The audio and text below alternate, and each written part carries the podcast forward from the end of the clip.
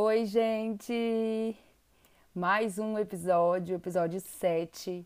No último episódio eu contei a trajetória do atual campeão mundial do Hamilton e do companheiro dele de equipe, o Bottas, o Valtteri Bottas. Ambos pilotos da Mercedes, é, com histórias de vida nada parecidas, mas num contexto parecido. Eu achei bem legal a história dos dois, é bem interessante, é bem o perfil de piloto que eu gosto. E hoje nós vamos para o podcast informativo. O que é o podcast informativo? Aquele que eu explico para vocês o que está rolando no mundo da Fórmula 1, as novidades, o que o pau sempre está quebrando. Esse eu vou começar falando da minha equipe que costumava ser minha equipe favorita, Ferrari. E aí, bora? Então, gente, a Ferrari, ela tá sendo uma das equipes assim que não apresentou o carro ainda. Ela tá fazendo um suspense. E ela esse ano ela resolveu fazer diferente de todas as equipes. Ela resolveu dividir o evento em dois. Normalmente, quando eles apresentam os carros, eles aproveitam para apresentar os pilotos, os pilotos novos ou então mostrar os que já estão. Só que a Ferrari quis fazer dois eventos, um para apresentar o piloto e outro para apresentar o carro. O do piloto já aconteceu, foi dia 26 de fevereiro, foi bem legal teve ali uma conversa com o Matia, que é o chefe da equipe, com o Leclerc, com o Sainz. E aí eles falaram sobre o que espera para a temporada, teve um joguinho de pergunta entre os pilotos, foi bem legal. Foi muito bonitinho ver o Sainz na Ferrari, que ele sempre falou que foi o sonho dele, né? E aí ver um respeito que ele tem pelo Leclerc, que está ali há muito tempo, que é um piloto muito bom, foi bem legal. Mas o evento que vai divulgar o carro vai ser só dia 10 de março apenas dois dias antes de começar a pré-temporada. A Ferrari quer deixar todo mundo bem curioso. É, um vídeo que eles divulgaram foi possível ver alguns detalhes no carro é, de forma visível, assim, né? Que vem mudando, que seria a entrada da caixa de ar, que antes era tipo um triângulo, agora é oval. Mas eu prefiro ir sem muitas especulações, sem ficar ali sondando muito vídeo. Dia 10 eu vou descobrir tudo. É, eu espero, na verdade, eu espero que tenha mudado bastante do ano passado para esse ano, porque eu realmente quero que a Ferrari dá uma recuperada aí. Outro spoiler que a Ferrari deu durante o evento foi que eles falaram um pouquinho sobre o carro. Aí já não é uma coisa que a gente viu o vídeo e analisou, ele falou mesmo. É, todo, não é segredo para ninguém que o carro da Ferrari não estava bom no ano passado, eles admitem isso. Então eles assumiram que fizeram um motor praticamente todo novo por causa da falta de potência e eles revisaram também o pacote aerodinâmico do carro para tentar melhorar a eficiência do carro. Com o um único objetivo igual todos, títulos, né? O que já dá esperança para a gente do carro não ser tão lento, porque eram duas coisas que estavam atrapalhando muito o carro. Essa questão da aerodinâmica e o motor do carro é, pelo menos isso aí já dá para a gente ver que o carro vai ser melhor em linha reta. Isso aí já é uma, uma boa notícia. Mas sobre a Ferrari é isso, não temos muitas informações, tá tudo bem, os pilotos estão se dando tudo muito bem, estão super envolvidos. O Matias está empolgadíssimo para esse ano, ele acha que a Ferrari vai conseguir começar a se recuperar esse ano e a gente fica só esperando mesmo, porque tá com dois pilotos muito bons, o Sainz e o Leclerc não que o Vettel não era, mas a esperança é a última que morre, né? Falando aí de pilotos, vamos falar do piloto não tão novo, novo na equipe, mas não tão novo assim na Fórmula 1, né? O o Fernando Alonso, ele entrou aí para a Renault, que agora é Alpine. Ele deu um susto em todo mundo no início do mês passado, que ele sofreu um acidente de bicicleta na Suíça ele bateu o carro em um. Ele bateu a bicicleta que ele estava em um carro em movimento. O carro estava tentando entrar no estacionamento e ele machucou bastante. Ele fraturou a mandíbula e perdeu alguns dentes. Acabou precisando fazer umas cirurgias. Quatro dias depois ele, ele teve alta do hospital, mas aí o médico informou que ele devia pegar leve nos exercícios. E eu não sei se vocês sabem, piloto faz muito exercício, porque a pressão da gravidade no carro, tudo, eles precisam ser um, ter um preparo físico muito bom. Então o Alonso teve que pegar leve. Mas eu acho que como ele tem um ritmo de piloto há tantos anos, isso aí não vai prejudicar ele tanto na pré-estreia, que ele já vai. Ele já, quando ele começar a poder se, se exercitar direito, já vai estar tá na pré-estreia. Inclusive, ele não.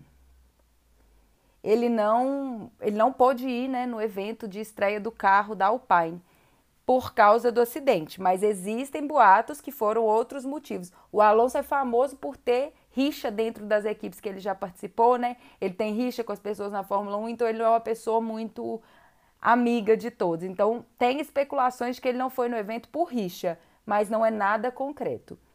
É, mas ele tá tudo certo, ele vai correr normalmente, ele vai entrar na pré-temporada, ele vai fazer tudo. Que susto, né, gente? Alonso não pode machucar. Eu acho que o Alonso tem que ficar ótimo, porque eu acredito que o Alonso vai ser um dos responsáveis que vai apertar o Hamilton nesse campeonato. Pelo menos dá uma competitividadezinha pra gente assistir.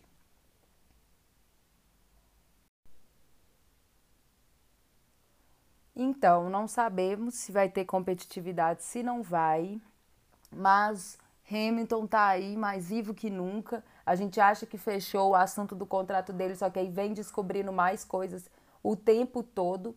Uma das coisas que foi bastante discutida esse mês passado foi por quê que o Hamilton renovou o contrato só para um ano. Isso é porque ele não quer, é porque ele, é o último ano dele da Fórmula 1, ele vai aposentar no final do ano. E o Toto Wolff veio, se sentiu na obrigação de explicar por que o contrato foi fechado só para um ano. Na concepção da Mercedes, isso foi falta de tempo, que um contrato de muitos anos demandaria muito tempo e eles não tinham tempo no momento causa de todas essas eventualidades que aconteceram. Outro fato também que ele falou que levou em consideração foi os impactos que a pandemia vai causar na Fórmula 1. Já causou, eu venho falando aqui sempre que teve um impacto nos lucros que está tendo. É, as equipes estão com dificuldade financeira e que a Fórmula 1 vem cada vez mais proibindo o, o desenvolvimento das partes dos carros por causa do, do, do dinheiro, né, que agora está mais limitado.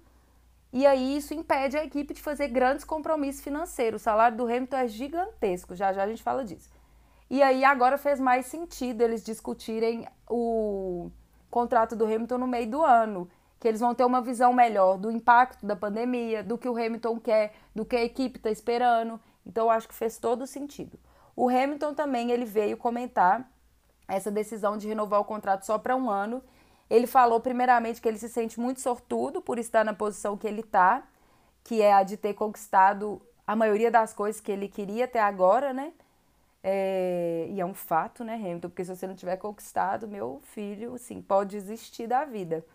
E ele falou que, devido a isso, que ele já conquistou quase tudo que ele queria, ele não vê uma necessidade de se planejar tão adiante. Ele tem o luxo de poder se planejar anualmente, o que eu acho um puta de um luxo, né?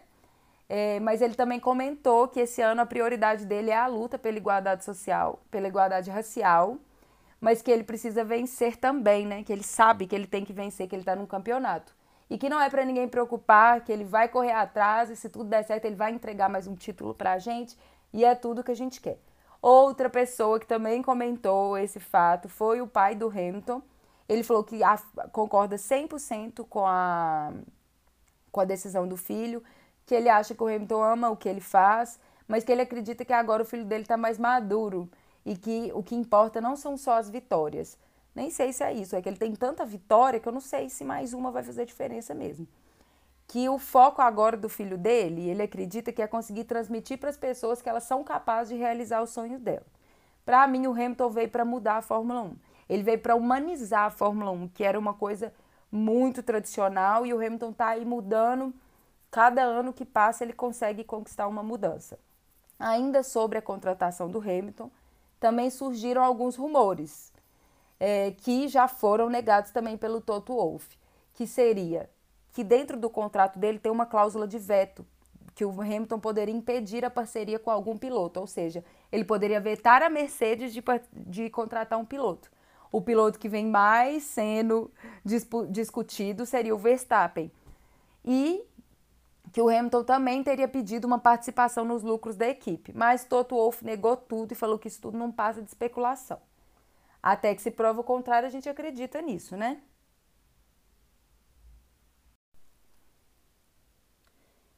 Por dentro desse assunto aí da contratação do Hamilton, acabei de falar do salário dele, falei que eu ia comentar. Não foi divulgado até então, o salário que o Hamilton tinha fechado com a Mercedes eram só especulações. Então, agora eu vou contar para vocês qual foi o valor que o Hamilton fechou. É, devido a essas questões da pandemia, todos os pilotos receberam reajuste de salário para baixo. É, em 2020, o Hamilton recebeu 350 milhões de reais. Nesse ano, continua sendo um valor bem alto. Ele fechou esse contrato por 300 milhões de reais no campeonato. Lembrando que se o piloto ganha em primeiro lugar, ele tem uma bonificação ainda. Falando o salário do Hamilton, eu quero aproveitar para falar sobre os salários de alguns outros pilotos, os que ganham mais. É, só para vocês terem noção como que o Hamilton é valorizado dentro da Fórmula 1. Depois do Hamilton, em segundo lugar, de maior salário, vem o Max Verstappen, que não é para menos, né? Ele vem recebendo 135 milhões de reais pelo campeonato de 2021 seguido por Leclerc da Ferrari e o Ricardo da McLaren, recebendo 76 milhões de reais. Um salário que me assustou um pouco foi o do Vettel, porque em 2020 o Vettel recebeu 261 milhões de reais da Ferrari para competir. Em 2021 ele fechou com a equipe nova Aston Martin por apenas 54 milhões. Deu uma diminuída boa, né? Sendo o mesmo valor que o substituto dele vai receber na Ferrari, que é o Sainz. O Sainz vai receber 54 milhões da Ferrari esse campeonato também. Para fechar o top 10 de maiores salários dos pilotos, vem aí na sequência Fernando Alonso na Alpine com 48 milhões, o Bottas na Mercedes com 43 milhões. Isso é tudo reais, tá, gente, que eu tô falando. Pérez na Red Bull com 32 milhões e o Raikkonen, que corre pela Alfa Romeo, com valor de 27 milhões de reais. É muito dinheiro envolvido, gente, eu fico de cara. E dentro desses assuntos de piloto, que está sendo bem discutido devido ao alto valor que o Hamilton conseguiu fechar o contrato esse ano, o Marco, conselheiro da Red Bull, veio falar que ele acredita que precisa ser feito um teto orçamentário dentro da Fórmula 1. Atualmente tem um teto que seria de 778 milhões de reais, mas o salário dos pilotos não estão inclusos nesse teto. O Marco gostaria que um novo teto fosse estabelecido e que ele envolvesse os salários dos pilotos. Ele achou relevante levantar essa informação porque ele acredita que o salário do Hamilton é equivalente ao salário de outros atletas, mas que dentro da Fórmula 1 ele é caro demais. Para a categoria, ele é muito caro. A equipe da Fórmula 1 acredita que esse tema é relevante e que precisa ser discutido já para o ano de 2022. Vamos ver o que, que vai dar cortar o salário do Hamilton, ele aposenta na hora. Ele não corre mais por menos de 300 milhões, não. E eu não acho que eles vão liberar 300 milhões no orçamento para pagar um piloto, né? Mas vamos ver. Vamos, vamos, vamos esperar. Vamos aproveitar que agora fechou o contrato do Hamilton, era o único que faltava, todos os contratos estão fechados. E vamos dar um check aí na lista de todos os pilotos que vão correr esse ano, porque os 20 já estão confirmados. Vamos dar uma recapitulada aí em quem vai com o quê. Na Mercedes vai ser o Hamilton e o Bottas. O, ambos, os dois, o contrato acaba no final desse ano. É, na Ferrari está o piloto Leclerc e Sainz. O Leclerc tem contrato com a Ferrari até 2024 e o Sainz está garantido inicialmente só até 2022. Na Red Bull vem o Pérez e o Verstappen. Verstappen está garantido na equipe até 2023 e Pérez também, contrato acaba no final do ano. É, na McLaren está o Norris e o Ricardo. Norris ampliou o contrato dele até o ano que vem. E a duração do contrato do Ricardo não foi divulgada, mas foi divulgado que foi multianual. Então é mais de um ano, a gente só não sabe quantos anos. Na Alpine vem aí o Fernando Alonso e o Ocon. Fernando Alonso está garantido dois anos e o Ocon encerra agora nesse ano. Não se sabe o futuro dele. Na AlphaTauri está o Gasly e o Tsunoda. Gasly e Tsunoda vão encerrar o contrato no final desse ano. Muito piloto encerrando esse ano, mas isso é normal. Na Aston Martin está o piloto Sebastian Vettel, Vettel, Vettel e o Lance Stroll. Vettel tá, tem também um contrato multianual, mas também não divulgou quantos anos. Eu acho que ele vai durar bem lá, porque ele comprou parte, das, parte da empresa. Ele é dono de uma parte da empresa, então acredito que ele vai ficar um tempo. E o Stroll tem contrato garantido até o final do ano apenas. Mas o pai dele, né, é muito influente, então acho difícil. Na Alfa Romeo tá o Kimi Raikkonen e o Giovanazzi. Raikkonen negou que vai aposentar e renovou o contrato dele para mais um ano. O Giovanazzi também. Então vai saber. A Haas fechou com dois novos pilotos, que é o Schumacher e o Nikita Mazepin. Não divulgaram os prazos dos contratos. É, e para finalizar aí tem o Williams com o Russell e o Latifi, ambos também estão no último ano do contrato. Ano que vem vai mudar muito as equipes. Muitas equipes, muitos carros, eu espero ver um outro campeonato ano que vem. Gente, vocês lembram daquela confusão do piloto da Haas, o Nikita Mazepin? Que eu falei que ele está envolvido em várias polêmicas? Então, finalmente a equipe falou alguma coisa sobre, além de vamos puni-lo, fiquem tranquilos, ele não vai sair da equipe. Eles deram uma opinião.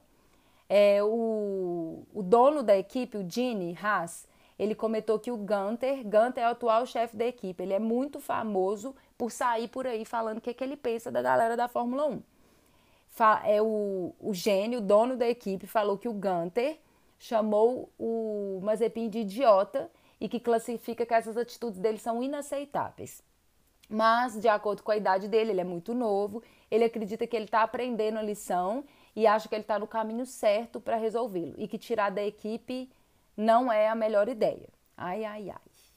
Eu quero até ver a performance desse Mazepin no, no campeonato de 2021. Porque se ele não for bom esse ano, ele não ele renova o contrato ano que vem, ele tá fora. Vamos falar um pouquinho de Red Bull agora, a queridinha, só por mim. Então, gente, aconteceu uma votação no início do mês passado e, de forma unânime, foi votado para congelar o desenvolvimento dos motores de carro a partir do campeonato de 2022. Essa mudança ela vai gerar para todas as equipes uma grande redução dos custos e, finalmente, a Red Bull vai poder seguir seus planos. Continuar com os motores da Honda nos próximos anos, já que a montadora vai sair no final de 2021, eles vão continuar usando o motor e eles vão montar a sua própria empresa para lidar com o programa de motores dele. Já até tem o nome da empresa, o nome vai ser Red Bull Powertrains. A empresa vai ser montada num prédio da Red Bull mesmo, que eles já têm. É... Tinha sido conversado que ia ser numa sede da Honda mas já cancelaram isso, vai ser no prédio deles mesmo, porque eles querem fazer isso de forma totalmente independente. E eles acreditam que vão conseguir começar a colher frutos dessa decisão só em 2025, que é quando vai acontecer a grande mudança regulatória para os motores. Ano que vem vai acontecer uma mudança regulatória que eu falo de forma geral. Em 2025 vai acontecer os motores. Isso acontece de tempos em tempos. Lembra que eu falei que em 2014 entrou a era híbrida, dos motores híbridos. Então em 2025 vai acontecer uma outra mudança. Até agora é isso que a gente sabe sobre o destino do motor da Red Bull. Vamos aguardando a atualização e eu vou passando aqui para vocês. É, falando de atualizações dentro da Red Bull, vem um rumor cada vez mais ele ganha mais força, que seria de que o Max Verstappen está no topo da lista para Mercedes, caso o Hamilton decida sair no final desse ano. Já que o contrato do Hamilton é só de um ano, né? O pessoal tá criando em cima disso e o companheiro dele, o Bottas, também vai sair no final do ano. No lugar do Bottas já está previsto para o Russell entrar, mas não tem nada confirmado, viu, gente? O chefe da equipe, o Horner, ele diz que não está dando atenção para nenhum desses boatos que vem surgindo, que ele vai ignorar qualquer especulação, já que eles têm contrato com o Verstappen até 2023. Mas sobre isso, essa questão do contrato já está fechada até 2023. Existe uma cláusula no contrato do Verstappen que permite ele decidir sair da equipe antes do prazo do contrato, dependendo da performance do carro. Então agora eu vou contar uma coisa para vocês que vocês vão linkar tudo. O Verstappen ano passado, ele ficou muito nervoso com a Honda durante, eu acho que ele saiu de umas três corridas é, porque o motor deu ruim. E aí ele ficou muito puto e aí ele começou a falar coisas tipo que ia sair da equipe, mas a gente não sabia dessa cláusula, entendeu? Então a gente falava, não vai sair, ele tá lá até 2023. Mas ele sabia da cláusula, então agora as coisas fazem sentido, entendeu? É, sendo essa a maior força para a especulação, o fato de terem descoberto a cláusula. Mas Roner disse que não está dando ouvido a essas coisas, o foco agora é maximizar a performance da equipe e que ele o Verstappen, o Verstappen e a equipe têm um relacionamento ótimo, que ele não acredita que isso vai acontecer. Melhor esse carro aí, porque o da Mercedes é melhor. então eu fui, vi o fogo, falei: onde tem fogo tem Verstappen. Fui procurar o que que o piloto tinha falado sobre isso, porque com certeza ele já tinha falado, ele fala tudo. E aí ele disse que o foco dele tá nessa temporada, que ele não faz ideia que, que Hamilton vai decidir da vida dele e que agora ele tem que buscar o maior sucesso possível dentro da equipe que ele está no momento. Ou seja, garantia nenhuma de nada, não entendemos nada. Só deu para ver que o Verstappen ele é 100% focado na profissão dele, ele é sangue no olho e ele não consegue ver nada em volta, ele só pensa nisso. Mas tá bom, Verstappen, ganha para nós. E nessa mesma entrevista que eu achei o Verstappen falando isso, eu encontrei ele também dando pitaco sobre as corridas que estão para ser implementadas no calendário, aquelas corridas sprint. Já falo sobre elas, só terminar o Verstappen. O Verstappen acredita que se colocar essas corridas no campeonato, vai fazer com que a Fórmula 1 perca o DNA e ele acredita que não precisa disso. É, o colega de equipe dele, o Pérez, também falou que está um pouco cético, acha arriscado a decisão, mas se for tomada, ele está preparado para tá aberto, né, para fazer. Eu tô mais ou menos no pensamento do Verstappen. Eu amo a forma que é, porque é a forma que eu sempre assisti, é a forma que eu já tô acostumada, que eu gosto, mas realmente não sei. Não sei, a minha opinião é mais a do Verstappen mesmo. Aproveitando aí que eu entrei no assunto, agora eu vou explicar para vocês das corridas, como que tá o planejamento para essas corridas sprint dentro da Fórmula 1. Que seriam corridas com menores duração implementadas ao sábado. Normalmente sábado a gente tem só treino, né? Os fãs não estão reagindo muito bem, eles não estão gostando. Tem uns que estão presos no modelo tradicional, como eu falei, né? E outros acreditam que pode ser um novo formato que vai animar a categoria. Eu acho que é melhor deixar como tá. Porque eu, eu sou mais tradicional mesmo com essas coisas que eu gosto. E, é, mas é só uma opinião minha. E para ser aceita essa corrida sprint, ela tem que passar por toda uma seleção na equipe da Fórmula 1, vários votos e também ser testada, né? Eles decidiram três GPs para testar: o do Canadá, o da Itália e o do Brasil. Dois GPs favoritos meus estão aí para ser teste de corrida sprint, que seria o da Itália e o do Brasil. Eu é legal, né? Mas assim, Vamos então discutir os prós e os contras de inserir essas corridas dentro da Fórmula 1. Prós, o que, que seriam os prós disso? Com certeza aumentar o, o, o geral né, para o show da Fórmula 1 público. Incentivaria mais o público aí nas pistas aos sábados, porque o maior foco é no domingo da corrida, não é todo mundo que anima e vê os treinos. A possibilidade de resultado inesperado com certeza é maior, obviamente.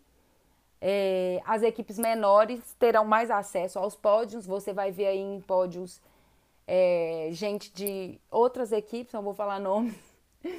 Maior visibilidade para os patrocinadores e aumento do potencial na participação da televisão. A audiência vai aumentar, é um fato. Agora, os contras. Seria reduzir a importância das classificações, né? Tipo, para que que eu vou sair num treino aqui classificatório bem, você vai ter uma corrida sprint, vai foder o rolê todo. Desculpa.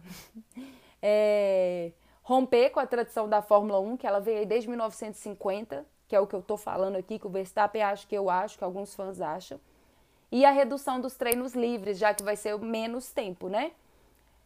E perda da exclusividade da vitória do final de semana. Você não vai poder chegar na segunda-feira e falar, ah, fulano ganhou esse final de semana, porque fulano e fulano ganharam esse final de semana. E também vai ter aí um aumento dos custos da equipe relacionado a quilometragem e potencial de acidentes. Vai ter um gasto maior, mas eles acham que vai compensar na audiência, né? Pelo que já foi divulgado, as corridas sprints estão na votação. Isso indica que provavelmente vai acontecer os testes nesses três GPs que eu falei, mas vamos aguardar, não temos poder sobre a decisão, né? Vem aí. Um outro assunto que eu trouxe aí no último podcast informativo que eu fiz, que foi o 5, foi a questão dos pneus, né? Os pilotos não estão satisfeitos com os pneus da Pirelli e a FIA resolveu renovar com a Pirelli mais uma vez. Pediu algumas mudanças, mas a Pirelli falou que não dava para mudar muito. Mas, baseado em todo esse contexto que a gente já está sabendo, a Pirelli resolveu divulgar a escolha dos pneus para todas as semanas do ano. Ou seja, eles já falaram todos os pneus que vão usar em todos os GPs do ano. Eles afirmam que fizeram isso para ajudar as equipes e os pilotos com os planejamentos e que os pneus estão bem parecidos com o do ano passado, que mudou pouca coisa. Ou seja, o piloto vai poder ver ali qual pneu que vai usar, vai poder melhor, ver o que precisa melhorar no carro, enfim. Sobre essa seleção de pneus, para você que não sabe, eu vou te explicar rapidinho o que, que é. É mais ou menos assim. Popularmente a gente chama os pneus de macio, médio e duro, mas existem cinco variações de pneus. Elas começam com o C1, que é o mais duro, e vai até o C5, que é o mais macio. C1, C2, C3, C4, C5. O C5 é o mais macio de todos. É, em pistas que demandam menos do pneu, a Pirelli seleciona os modelos que encaixam melhor. Por exemplo, a pista de Mônaco. O, o, o C5 vira o composto mais macio que tem, o C4 é o médio e o C3 é o duro. Só que na realidade o C3 não é o mais duro, o C1 é o mais duro. Mas na pista de Mônaco o C3 é o mais duro. Deu para entender? Consegue distinguir? porque é melhor trabalhar na pista com o pneu mais macio. Então é muito importante você entender a pista para você conseguir adequar o pneu que ela precisa e aí é, o piloto cria a partir disso. Lembrando que todos os pilotos vão receber a mesma alocação de pneus para cada GP, mas ele que, eles que escolhem a ordem, eles que escolhem a ordem que eles vão usar. Isso aí vai questão da estratégia. Temos aí uma estratégia famosa do Verstappen, pegar pneu duro, começar com pneu duro para evitar a troca, o que às vezes não dá certo, porque ele, ele tem que analisar a pista, não é só a estratégia avulsa. Eu coloquei na foto que eu divulguei esse podcast, a foto da, que a Pirelli divulgou com os pneus que vão ser usados durante todo o ano. Se você tiver curiosidade, vai lá e dá uma olhada que você vai conseguir ver mais ou menos o que, que cada GP pede. É bem legal fazer isso. Eu comentei também num outro podcast que a Liberty Media vem tentando fazer algumas mudanças dentro do campeonato. Uma delas, que é a que eu falei no Q2 do episódio 5, seria colocar uma, uma corrida a mais nos Estados Unidos, porque eles acreditam que os Estados Unidos têm muitos fãs em potencial e eles precisam resgatar esses fãs, né? O principal GP que está em foco é o de Miami. O projeto do GP está todo vapor, já está nos finalmente. Tá bem legal, inclusive, é ah, é bem legal. Eu vou, eu coloquei também na foto de divulgação a ideia do GP para vocês darem uma olhada. As curvas bem interessantes, é, tá bem legal. É... Também tem um autódromo aí que talvez vai ser ele, que é o de, o de Indianópolis, mas não tem nada confirmado. Eles vão então, então essa conversa, ela tá uma conversa que tem andado dentro da, das discussões da Fórmula 1. Vamos ver o que, que vai dar. E a equipe da Fórmula 1 divulgou no início do mês passado, né, de fevereiro, que eles fizeram novos objetivos para aquela campanha, We Race as One, é, traduzindo, corremos como um, que seria aquela do Hamilton, que todo mundo veste a camisa e tal. É, eles, to, eles criaram os pilares dessa campanha, que seria sustentabilidade, diversidade e inclusão nas comunidades. Uma das mudanças feitas também, além dos pilares, foi retirar o arco-íris como símbolo da campanha. A marca está presente em todos os carros de Fórmula 1, até no safety car. E em alguns lugares do, do circuito tem também esse arco-íris. Eu coloquei uma foto do safety car também na divulgação do episódio para vocês verem como era o símbolo do arco-íris nele, mas vai ser tirado, não vai ter mais. É... Esses e eles não vão só discutir agora a a luta do Hamilton, que o Hamilton levantou, né, que seria a racial. Eles vão conversar com os pilotos, vão dar os três pilares e os pilotos vão decidir quais são os temas que vão ser abordados durante as corridas esse ano. Eu achei isso bem legal, gente. Achei interessantíssimo. Outra medida que eles vão tomar, além de falar sobre outros assuntos e mostrar que eles estão fazendo algo, a, a Fórmula 1 está pretendendo iniciar um caminho em direção à sustentabilidade. Eles já fizeram isso com os motores híbridos, é, mas eles querem melhorar mais ainda, além de reduzir a quantidade de plástico usada nos GPs e estão distribuindo bolsas de graduação de engenharia para as pessoas que desejam estudar e não têm condição. Eu não consegui acesso aonde eles estão distribuindo, eu não, não sei como consegue, não achei essa informação, mas eu vi que já está rolando, o que é bem legal, né? A Fórmula 1 vinha aí entrando nessas causas sociais. De novo, saindo de um modelo muito tradicional para se abrir a isso, que é a nossa realidade hoje em dia. Bem bacana, vamos ver como é que vai ser. Gente, todo mundo sabe que o Hamilton é o maior incentivador dessa manifestação dentro do esporte, né, da Fórmula 1. Ele que lutou por isso acontecer. Agora, essa luta do Hamilton pelas causas sociais, ela vem tomando outra proporção, gente. Está tomando uma proporção muito grande. Teve um boato aí que ele falou que não ia correr no GP do Rio de Janeiro, porque além de desmatar o local, ele achava que deveria usar o dinheiro para ajudar pessoas, já que estamos vivendo numa pandemia. Ele teve uma força, mas o projeto não foi cancelado por ele. Mas a partir dele, muitas pessoas começaram a pensar desse jeito.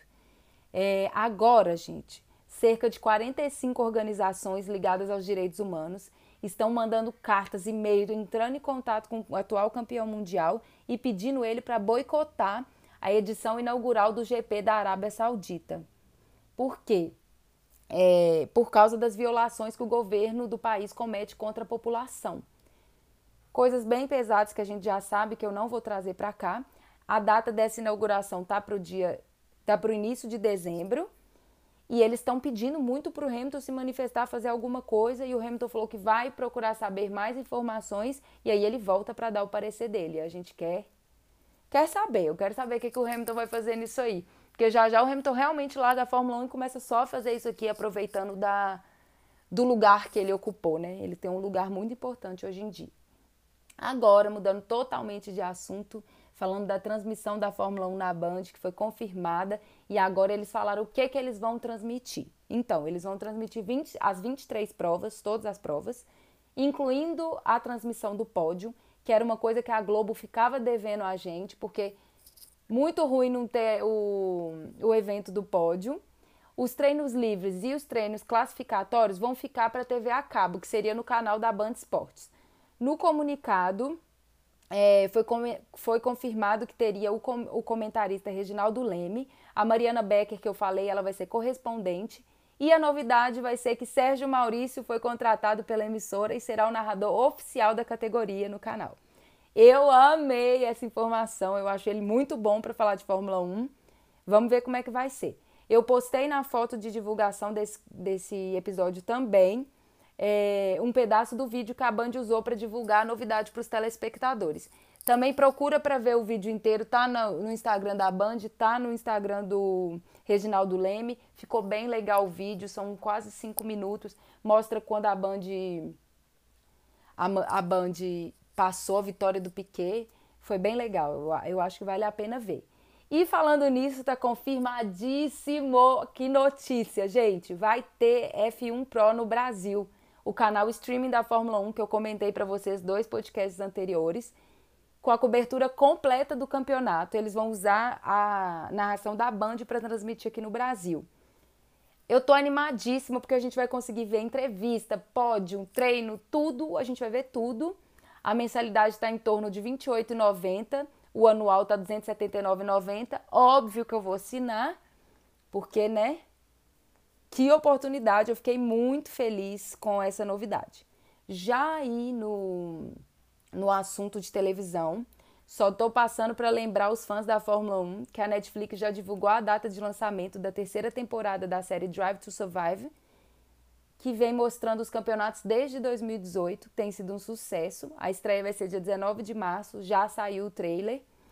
E vamos ver como que vai ser rever esse campeonato de 2020, né? Foi uma loucura e ver esse campeonato sob a perspectiva que a série mostra vai ser bem interessante, porque a série mostra coisas bem íntimas, né? Tô, tô gostando, vai ser bem legal. E é, vão mostrar em momentos também que a gente não tem acesso no campeonato, que vai ser uma coisa. Quem acompanhou o campeonato ano passado vai entender muita coisa agora na Netflix. Ainda em clima de TV, muitas novidades da televisão da Fórmula 1. Eu venho informar vocês que a minissérie do Rei da Fórmula 1 está confirmadíssima. Quem não sabe, o rei é o Ayrton Senna, tá? O que já se sabe é que vão ser oito episódios a minissérie. O ator que está praticamente contratado para fazer o dono do mundo, Ayrton Senna, é o Shea Suede. Eles não oficializaram ainda porque o, o Shea Suede está com um contrato na Globo ativo, tem uma novela dele passando. E assim que a novela terminar de passar, eles vão poder divulgar que o, o, vão poder divulgar o contrato direitinho. Eu achei que até parece, mas que puta responsabilidade, né, gente, interpretar Ayrton Senna. Mas vamos ver. Eu já quero ver o pau quebrando igual era com o Senna, porque o Senna no autódromo era um caos. E a família Senna está participando de forma bem ativa na produção. O que já nos adianta que vamos ter detalhes íntimos do ídolo. Inclusive, foi, tem imagens da casa que ele cresceu, de tudo. Bem legal mesmo. Por hoje é só, vamos ficar por aqui. É, lembrando aí que tá rolando lançamentos dos carros, né? Essa semana teve da Aston Martin, da Haas e da Williams. Ficou faltando aí só a Ferrari para passar para a gente, mas vai ser só dia 10 de março. É, eu coloquei na foto desse episódio os outros carros que já lançaram até hoje, que eu não tinha colocado no último, para vocês irem acompanhando de pertinho.